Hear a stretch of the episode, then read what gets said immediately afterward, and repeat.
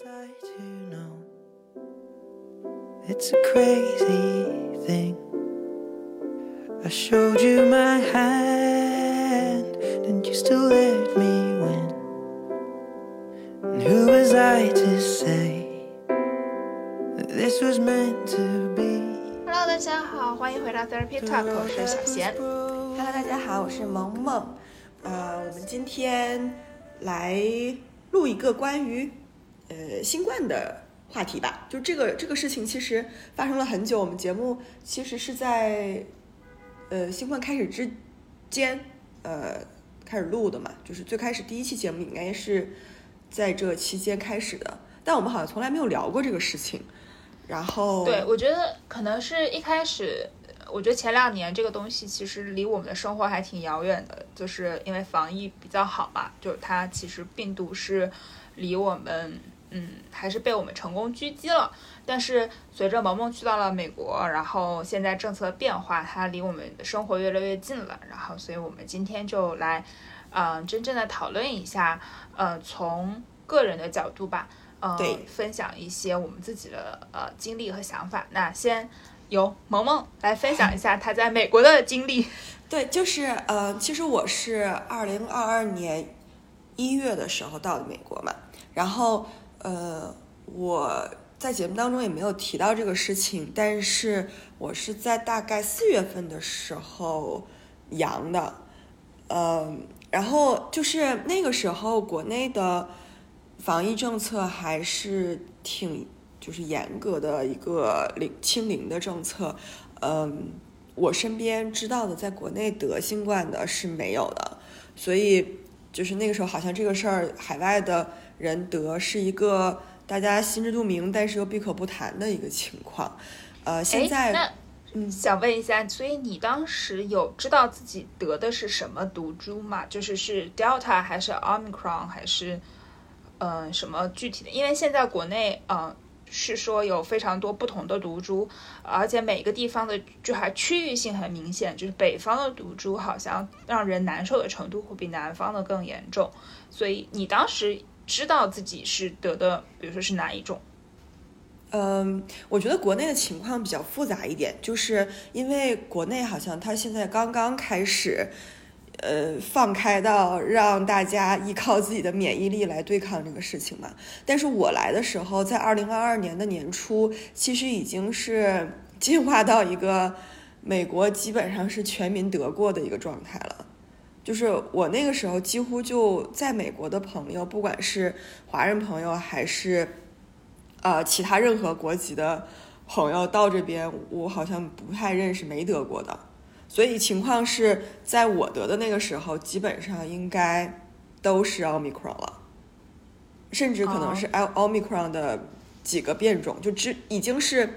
之所以它会有这些变种，不就是因为不断的感染新的人群，然后大家得到这种免疫，然后再进就就相当于毒株自自身的一个进化嘛。所以我觉得应该是奥密克戎，但我无法得知，就是其实我也我也不知道国内大家是怎么知道的。然后关于说，嗯，我是怎么得的，我也不知道，因为很早期。美国就已经没有在追踪什么密接这些事情了。我刚来的时候，那个时候是冬天嘛，然后冬天的时候，病病毒的毒株会比较厉害一点，传染力也会比较厉害一点。然后，呃，那个时候大家还是比较少出门的，加上纽约又比较冷，就街上比较冷清一点，所以就还是相对比较注意一些。呃，可是大家就蠢蠢欲动的那种出门的，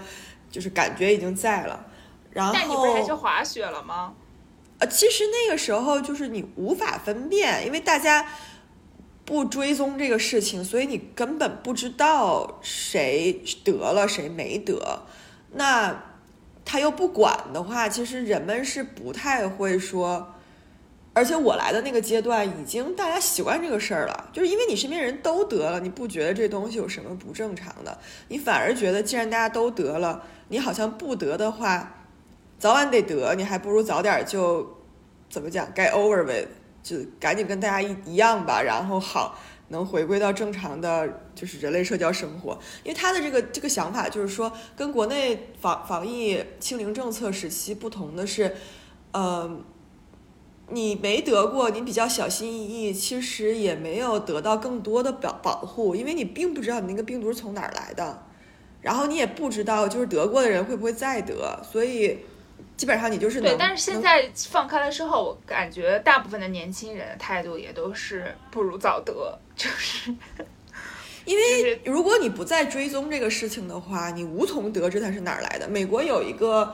嗯，相当于是追踪吧，但你根本不知道是什么，就是它会你的手机上会有个监测，就是说它会给你发一个 alert，有点像那个 Amber 哦 alert 似的，啊，对就它会我有看到它会给，你发一个东西说，哦，你可能密接了。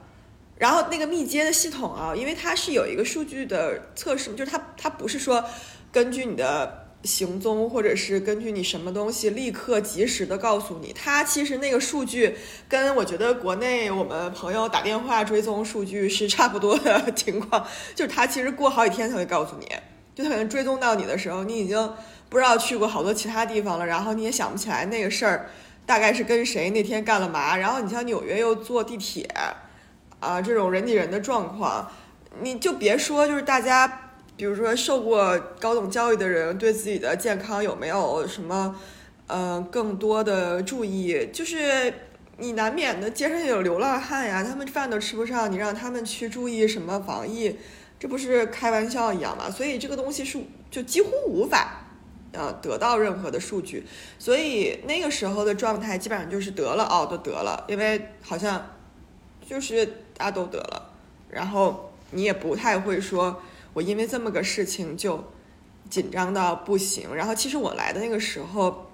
在二零二二年年初，二零二一年、二零二呃二二年和二零二零年的后半段，美国已经大批的人得过了。然后你就是网上也有各种信息说，大家都是吃什么痊愈的啊，然后就是其实还挺多资讯的，所以。得了就得了，然后其实我们就是猜测，哦，好像在飞机上得的。可是飞机上我们那时候还是戴口罩的嘛，就是你也不知道具体是不是因为飞机上得的，大概就是就那个时候，美国戴口罩的人群多嘛？我觉得这个事情呢，就是冬天，在今年的年初，大概一直到五六月份，就是进入夏天之前吧。呃，反正，在政策上是要求公共场合戴口罩，以及前期还就是进餐厅堂食还需要查那个疫苗的时候，嗯，基本上你能看出中产阶级及以上都还是戴口罩的。我这样说不知道有没有 就是歧视的意思，但是你能明显感觉到说，那反正有些人就是不在乎，然后而且呃很多西方人他长的样子跟我们不，就他戴口罩其实是盖不住的，你知道吧？一般口罩的大小，然后有很多人有这可能因为都是从中国中国生产的，大家也不知道外国人的脸型是什么样。首先，他就是很有的人很长很大，然后鼻子又很高，他就算是戴住了，那个鼻子他也盖不住的。其实，然后，呃，有人胡子又很大，就是其实吧，他这个东西有没有作用呢？肯定是有的，但是，嗯，而且纽约人，你要么就是别让他出门，你让他出门通勤，他必须得坐地铁，所以，嗯、就还就是有有点难度吧，这个事情啊。然后，而且纽约的住住房情况又比较紧张，就是，嗯，你说让大家都在家待着呢，就比如说，如果家里是两个、三个，那房子就很小。可能之前就是这个房子准备的时候，它也不是说为了大家每天在家办公或者长期在家待着的情况啊，所以，嗯，这个就当时的情况其实还是。我是接受了一下，就对我知道事情是这样的，但是我没有想到说，哦，就是来的这么快。那我觉得这个也是所以个，你你发现的时候是测核酸抗原，还是你就已经有症状了，你才发现？呃，先是，呃嗯，先是那个家属得嘛，就是他先发烧，然后测就得了。那那个时候其实你大概知道就是就是新冠，没啥别的事儿啊也，嗯。然后，而且四月份了，天气已经开始转暖了，就不像说特别严寒的那个时候。然后，这个东西它是有潜伏期的嘛，所以就你看，你又加上两两三天的潜伏期，然后你又加上呃，我们在得到比如说如果有密接的信息，再再晚个两三天。然后，如果你测出来了，你也不一定要上报的，对吧？那所以你得到那个信息都是得不知道晚多少天，你才能知道有密接的信息。之前就是我们有接到，比如说哦，我我收到一个有密接的 alert 出来，然后我们都去测了，然后也没有得。但是我们得的那次在得的前几天也没有收到过 alert，就说我们有密接。所以这个东西的信息是完全滞后的，大概能滞后个一个一周左右吧。甚至就如果有的话，甚至可能没有。比如说我们得了，我们也没有上报，所以他那个信息里边就如果跟我们密接的人，他们是不知道他们有接触过的。但这个这个，我觉得我不知道从呃流行病学调查的角度来说，它可能就是需要时间，因为其实国内的现在二二二年开始一直让大家扫行程码，然后数字哨兵或者是呃怎么样，但其实呃从他确认一个人。发病到，而且我们密集做核酸，那个时候现在，嗯，二二年整个是三天嘛，一个核酸，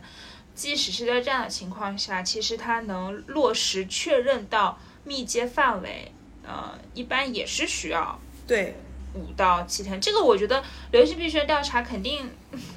除非我们人人都可以成为流行病学调查专家，不然的话，这个事情是这样，就是首先，比如说我，我没有去汇报时候得了。就没有像，嗯，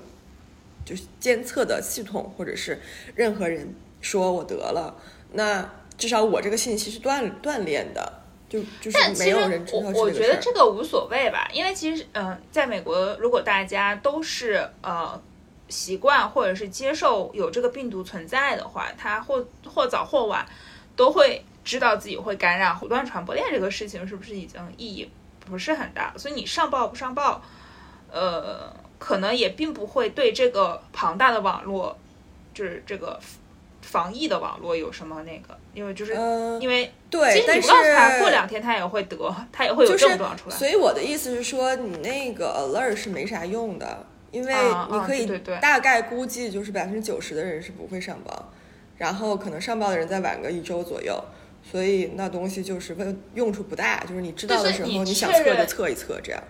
所以你确认得是还是症状出来了？我没有症状，我是因为家属得了，然后我测，但是我那个时候没有症状，我大概要比他晚个两三天吧。你呃，但是你那个时候他他的症状出现的时候，你测抗原已经是两道杠了。嗯，记不清了，好像是的，是的，就是他先他先发烧，然后他测，然后他是呃就是阳嘛两道。然后我测我也差不多，我也是两道。哎，不对，不对，不对，不对，头两天我还是一道的，头两天我还没有得，因为我还出去买药啊，干嘛的，就是。所以你就是被他传染的嘛？那其实应该是的。嗯嗯。但但是那他，但是我并不知道，就是如果我没有被他传染，会不会我晚两天也会阳？就是不是我的潜伏期要更长？我不知道。比他长。就我，那你其实你这个东西无法知道，而且抗原的准确性大概就是测大概，就没有，嗯，就就就你俩症状都是什么呢？有有有什么差异吗？呃，我们都是基本上只发烧了一天一天半，就是之后马上就退烧了。温度高吗？不太高，就以发烧的角度。呃，三十。八上吧，就是不到三十九这样，那还行。但是，我我发烧的时候会头痛，啊，有嗓子痛吗？嗓子痛是你退烧了之后才会痛，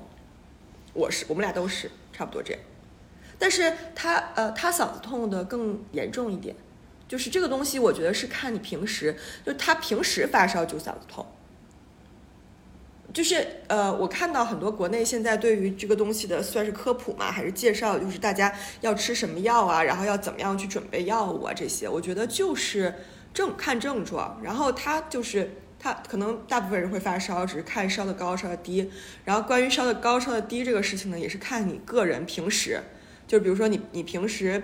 呃有病毒感染或者流感啊之类的，会不会发烧，然后烧的温度是大概什么样子。就基本上因为发烧嘛，就是你体内的白细胞在对抗病毒。它平时是怎么对抗的？它这次还是怎么对抗？它不是会因为说啊不同的病毒了，它就变种对抗了啊？所以就是有的人他就是反应强烈一点，有的人就是反应没那么强烈。然后我刚你刚才说到说北方可能更难受一点，我觉得是可能有没有一种可能性是北方就温度比较低一点，本来就是冬天就会有这些啊其他的室内温差大呀，或者是什么呼吸道的这种刺激啊，它可能本来就已经。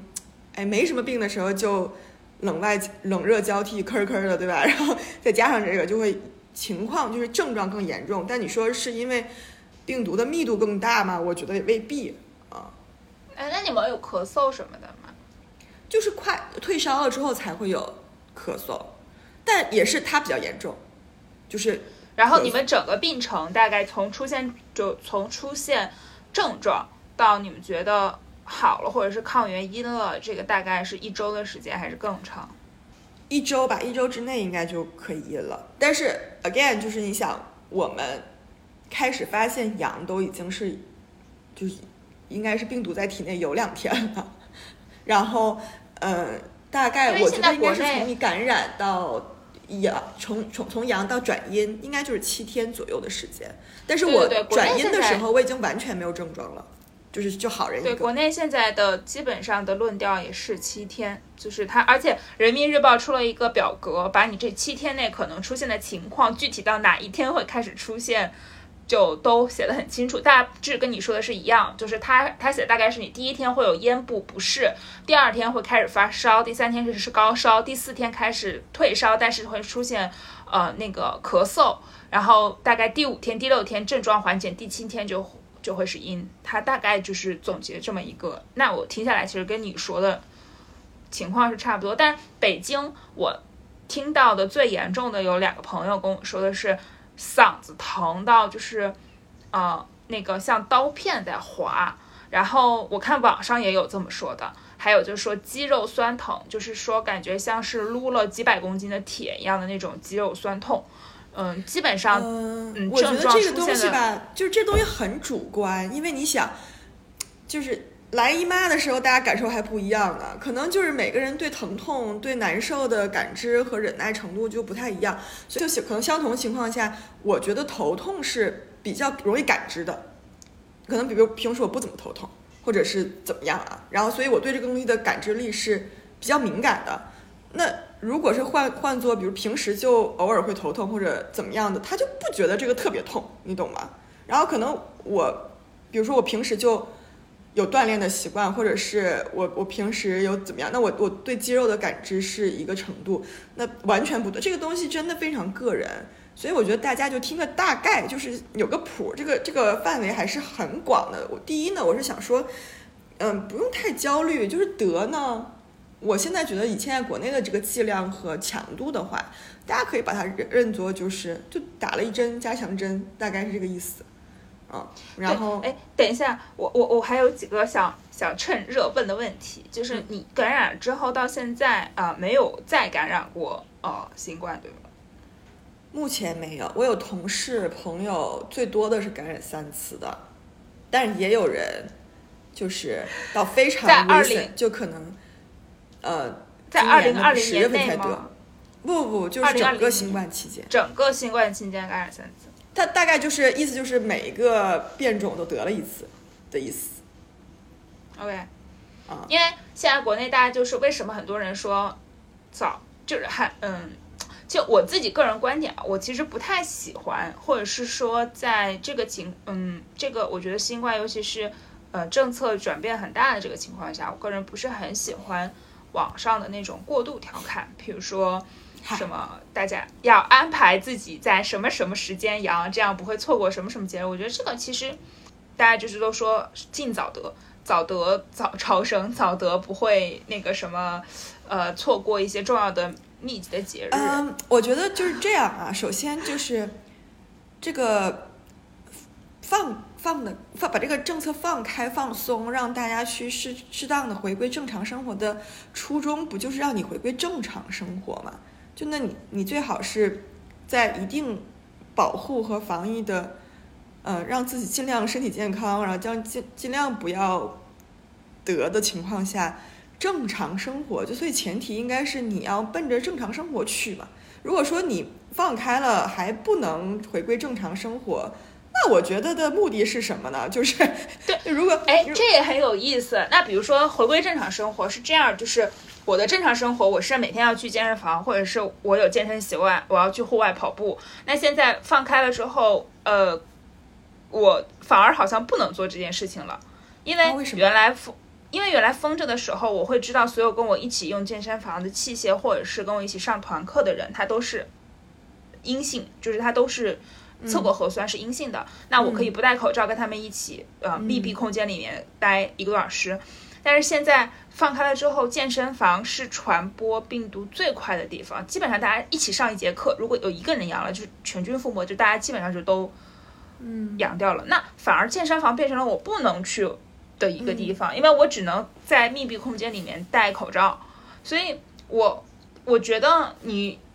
说的很对的一点就是，我觉得回归正常生活的其中一个必经的步骤，就是必须得大家都去经历这件事情。香港也好，美国也好，其实大家都证明过了这件事情，就是它会有一个这样的痛苦的过程，但是最终它这个东高峰会过去。但是在这三个月里面，我觉得大家可能是没有办法正常生活的。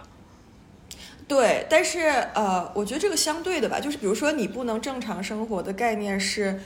嗯，不能按照你原来的计划和日程去做，但是比如说你还是可以在户外跑步嘛，就是你正常的范围里面，就算是没有新冠这个事儿，你不是也得有，就今天比较忙不能去健身房，或者明天比较闲可以，就是就你，我觉得大家对这个东西的选择和就不要什么事儿都赖性了，就当它它是一个因素，这肯定是，但是并也并不是说只有它在影响，而且你也有各种不同的方式嘛，而且像上海。又相对气候不那么恶劣，因为对如果是东北的朋友，那那确实可能不去健身房，就确实那室外也太这个难了。不是你现在也没有办法去室外了呀，因为大家反而嗯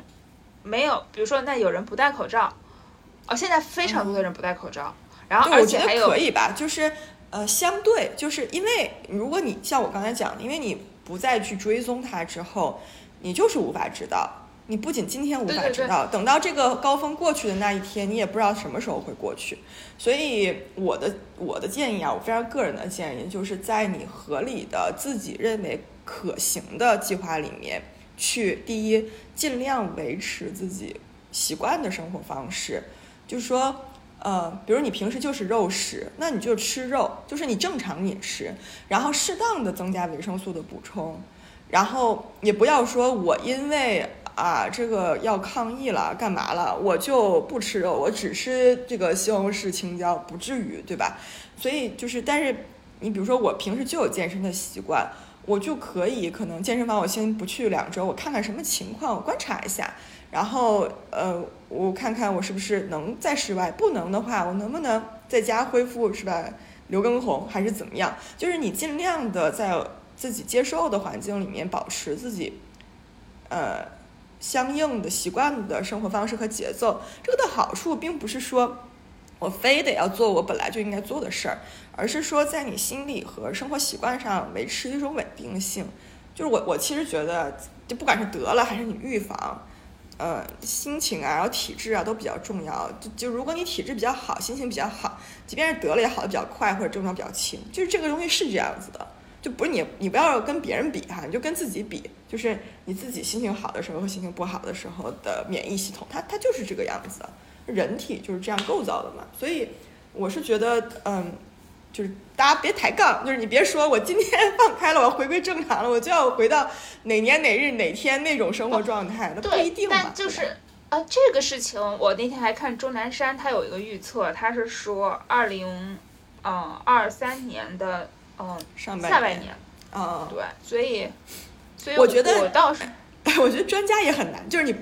他不说话吧，大家逼他说，说你给我们个准信儿嘛，这到底怎么样？然后说完之后，大家就很焦虑，就说我是不是到那天之前我都不好了，或者是我是不是到那天就好了？你也要不好，你要给我负责，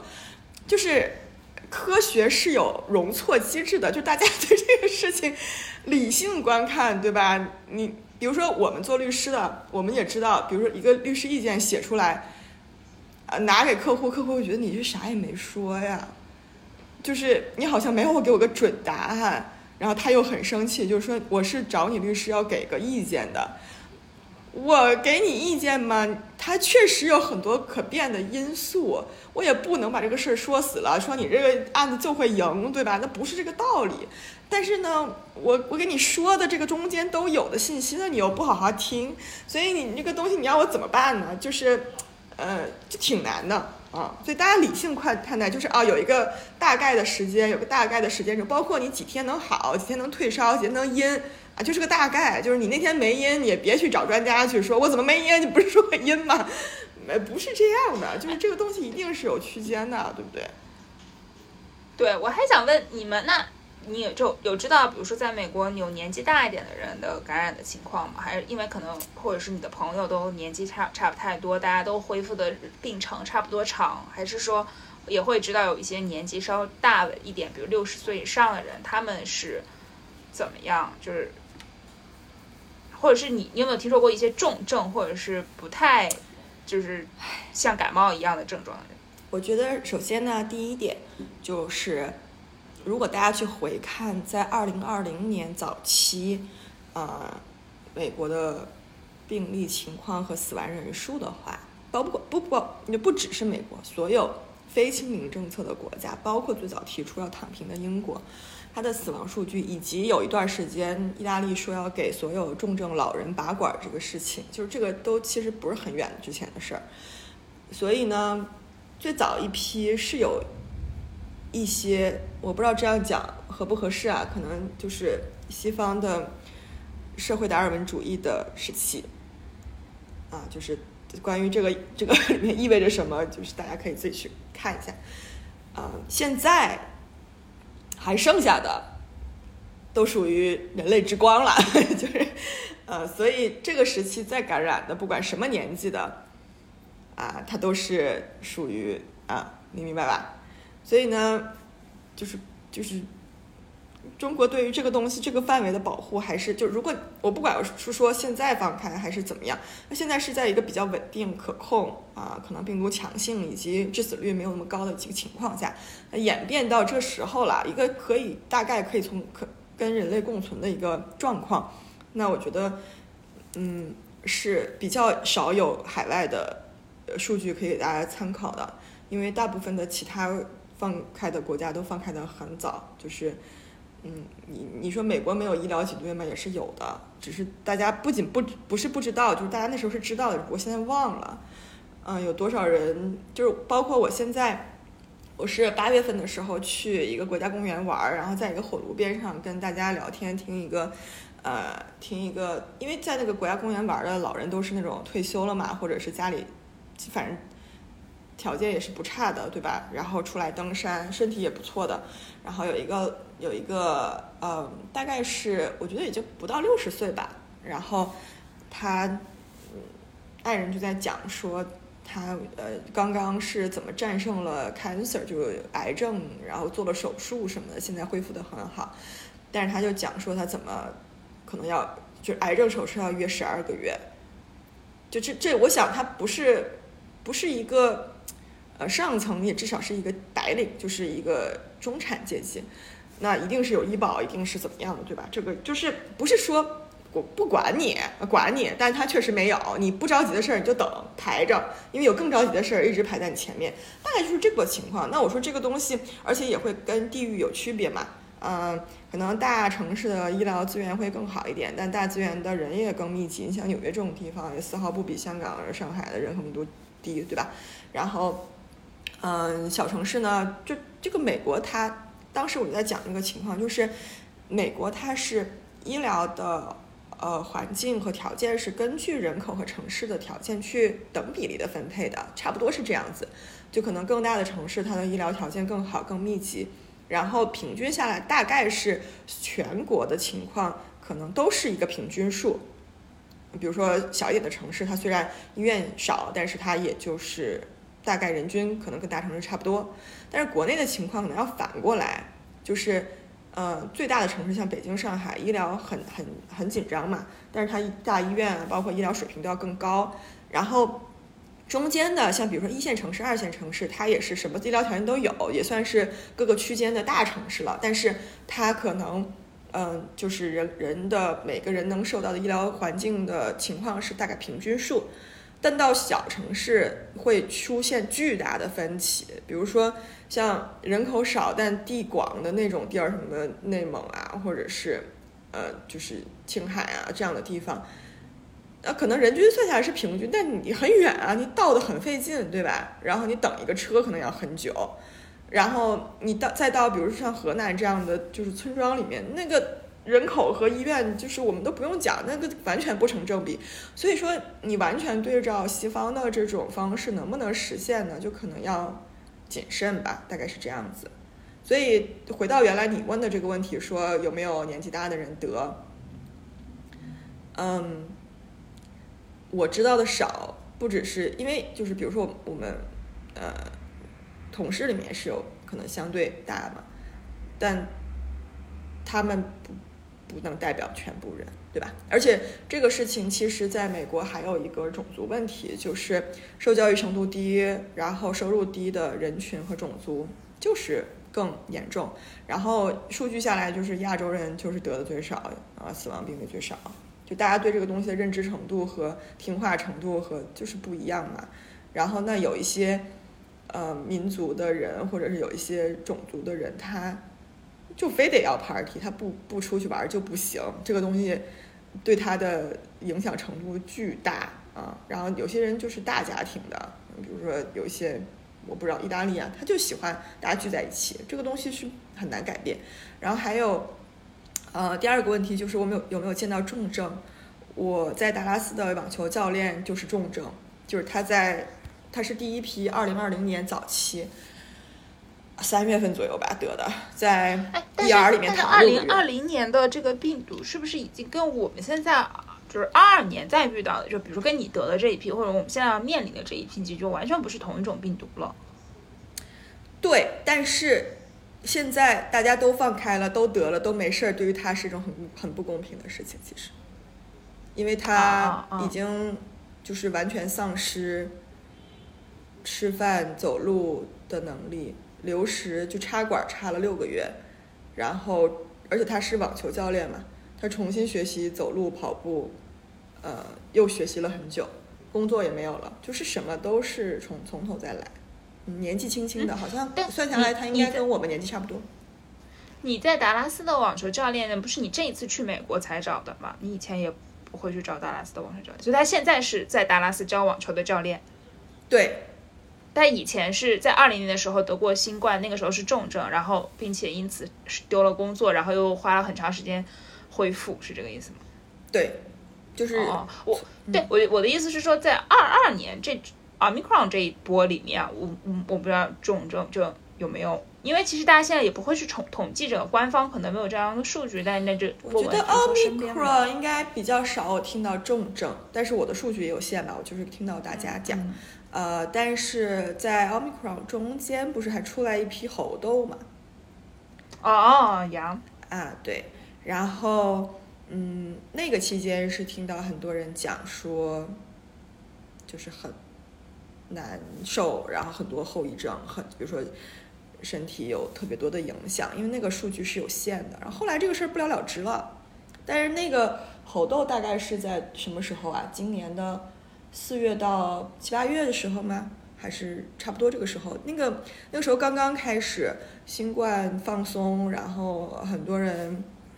呃重新回到办公室，然后。重新呃有旅行的计划，包括海外很多国家放开，可以不用什么东西就可以入境的期间，然后开始有的这一批猴痘。后来这个事儿不知道怎么样，猴痘那一批好像还有点惨呢。嗯，所以整个居家就是为了应对新冠疫情，然后公司宣布大家居家，就是可能是高峰期吧，大概在美国持续了多久这一波？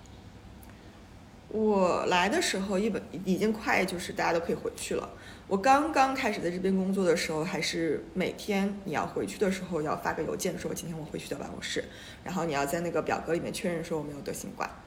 啊，然后大概这个事情从我入职大概持续了不到两个月的时间，之后就是你可以不用填表就可以回办公室了。到今天已经是很多，呃，可能从你能听到的新闻里面，从特斯拉开始吧，就强制要求大家回去，慢慢的开始有不同的公司要求大家都，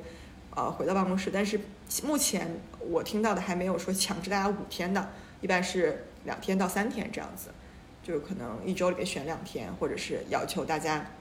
尽量在这两天到办公室这样。呃，但这中间有一个区别，就是以前在我们呃可能。新冠之前的时代，大家每天回办公室的时候，因为你是有这个预期，说每个人都要有上班的时间，所以你早上开始的时间是有个合理预期的嘛，就是每个人大家都是这样子，呃，但是现在因为。可能哦好，今天我是我们办公室是要求回去，但是我客户的或者是我我其他的对手的他今天不回去，或者我其他那个呃比如说在意大利的或者在在法国的他的同事他今天不回去，那他的邮件的时间可能会是我比如说纽约时间的早上四点五点啊，他可能早还早上孩子起来开始洗漱了他就回邮件了，那我如果今天要去报办公室的话，我可能要八九点钟才至少要开始。正常做这个工作嘛，那中间这个时间怎么去呃补充它，或者是怎么去调节它？我觉得这个是现在还在大家还在协调的事情，就是对这个预期的管理 和呃工作的进程的一个情况。可能我我目前的情况是，好像如果我今天要预计回办公室，我就会早上先在家呃看个大概一小时左右的邮件，回一下着急的，然后在中间收拾去到办公室，再开始第二波早上的时间这样。哦，而且还有就是，因为呃，国内可能没有这个情况哈，因为美国在疫情期间，呃，有很多人不知道因为什么原因，可能因为政府发钱，或者是因为生病没有工作，或者因为就是对人生看淡了，觉得不需要工作，就有很多基础的保障性的行业现在缺人严重，比如说餐饮行业，比如说运输行业，比如说特别是纽约的地铁。比以前在一在在新冠之前，即便是现在大家回办公室的人很多，呃，车次也少了非常多。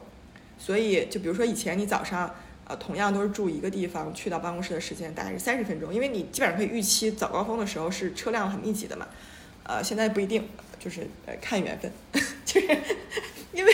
有可能就没有，或者今天呃上班的人少就没车。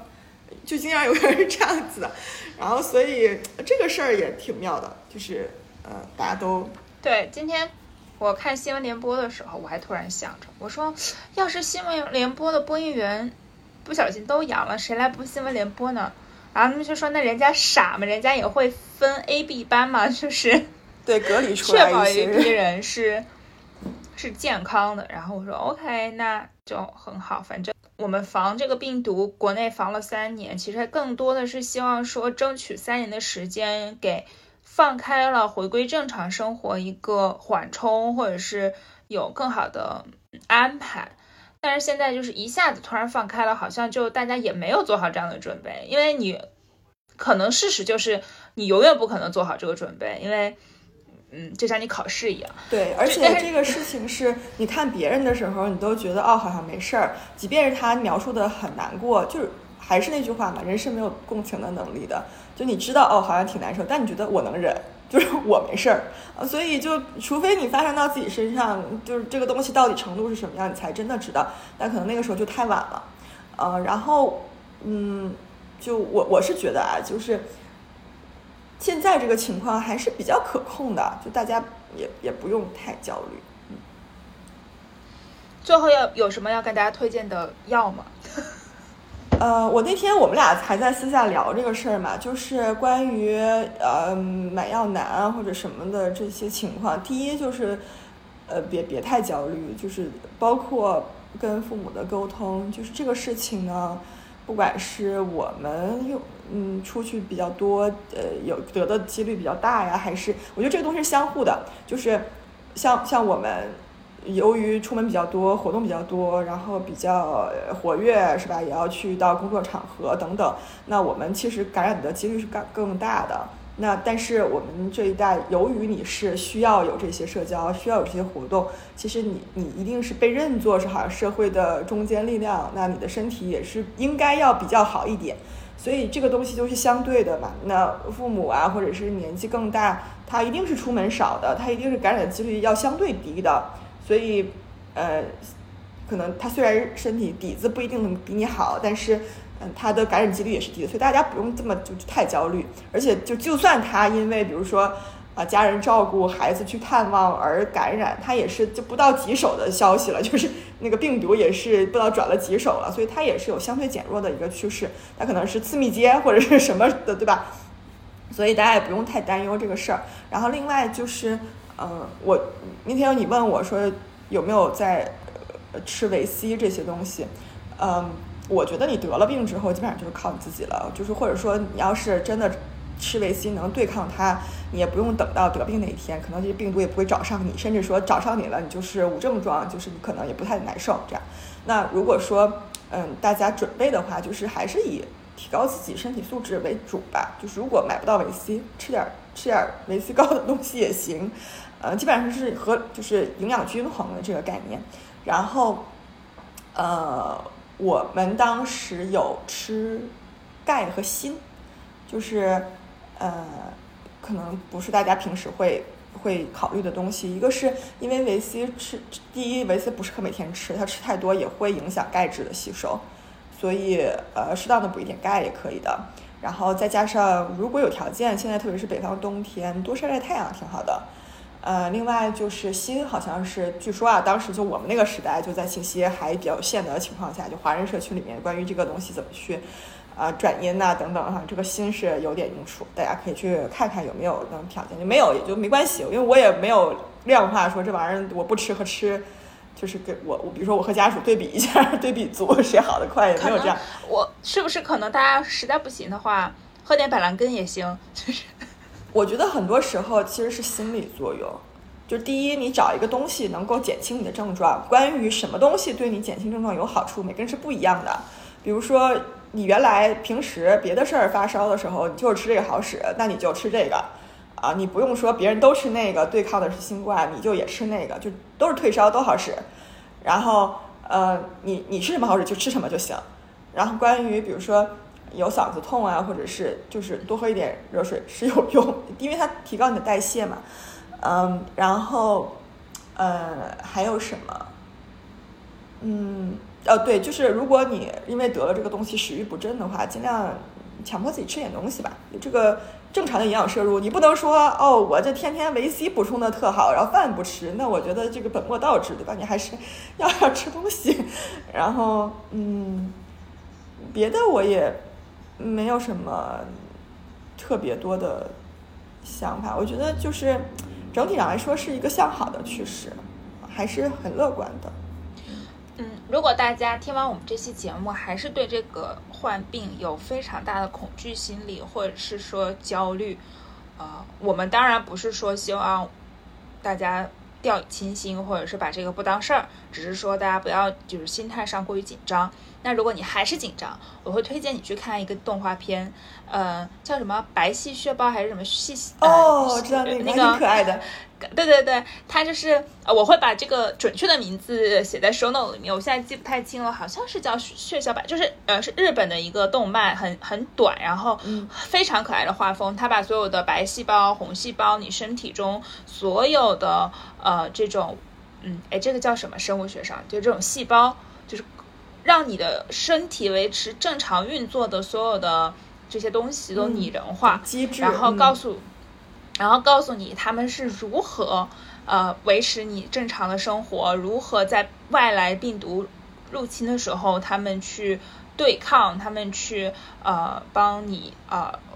就是守护你的健康。就整体上来说，嗯，如果你。就是很想只对自己有信心的话，你可以去看一下。你要知道，你每天是在被几千亿个什么细胞奋力的守护。哦，我还有一个想说的，就是我那天有看到另外一个呃关于新冠和目前生活改变的一个情况，就是他有说，因为我们现在消毒是过分消毒，就是。呃，可能包裹也要消毒，然后会拿那种消毒湿巾去擦拭家里面任何就是沾过的东西，然后手部消毒也有在加强，导致其实整个人群的免疫力是在下降的，因为你平时并没有那种有益菌进到身体里面，让这些白细胞尝试着去。活跃，或者是去攻击一些小的东西，呃，包括就是之前人们去补充的益生菌，呃，肠道的益生菌等等等等，它其实都没有进到身体里，因为你都杀掉了，就是所以你补充益生菌也没有吃进去。包括我们看的那些，比如喷雾，然后包括湿巾，它只要是水分的东西，它都是有蒸发性的，都会通过你的呼吸道进入到身体里，包括肠道啊等等。所以第一就是。呃，小孩子并没有补充到足够的益生菌，让他长身体，然后肠道消化也有在减弱。那这个东西，我觉得大家不用过度保护，就是基本的你做到就好了。啊，然后包括今年，就是美国已经从去年冬天开始放慢慢放开，到今年的冬天，嗯，流感就是特别的强。因为他说，就是因为过去的两年、三年，流感都没有真正的在人体身上产生任何的作用，然后人们犹豫戴口罩，不仅防了新冠，还防了流感，导致今年流感的大爆发，然后病情的更严重，以及对人体的攻击性的强度是非常非常大的。所以现在可能对于北美的人来说，呃，流感的 可能威力，甚至不有可能一定程度上要比新冠的威力要更大，就是它对于人的。呃，抵抗系统的攻击啊，等等，所以就是我觉得有的时候像这种流行病，它都是有这种起伏和互相的对抗的一个情况的，啊，然后我觉得大家不焦虑，还有一个因素就是，也不必过度消毒，就是一段时间可能你也要互相的补充休息，让身体能够自己的习得这些东西，然后像刚刚你你说的不去健身房等等的，就是我我当然希望大家都不要得哈，但是一定程度的暴露，或者说甚至说你是次密集的暴露，可能也是慢慢的在堆积这种免疫的力量啊。既然你早晚要到那一天嘛，对不对？嗯，好，那我们还是希望大家呃听我们节目的朋友们。都身体健康，这是希望大家做好个人防护，保证身体健康，然后也适当的保持心情愉悦，不要过度焦虑。嗯，然后没有打疫苗的或者加强针的，也也尽量安排呃安排。对，好吧，嗯，那我们今天还蛮实用的一期节目到这边，我们下期再见。下期再见，拜拜。Close to my foolproof vest. But you called my bluff and saw through all my tells. And then you went all in, and we left together. And I know you think that what makes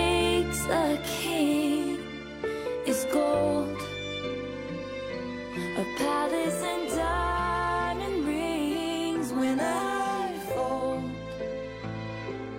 you see the best in me,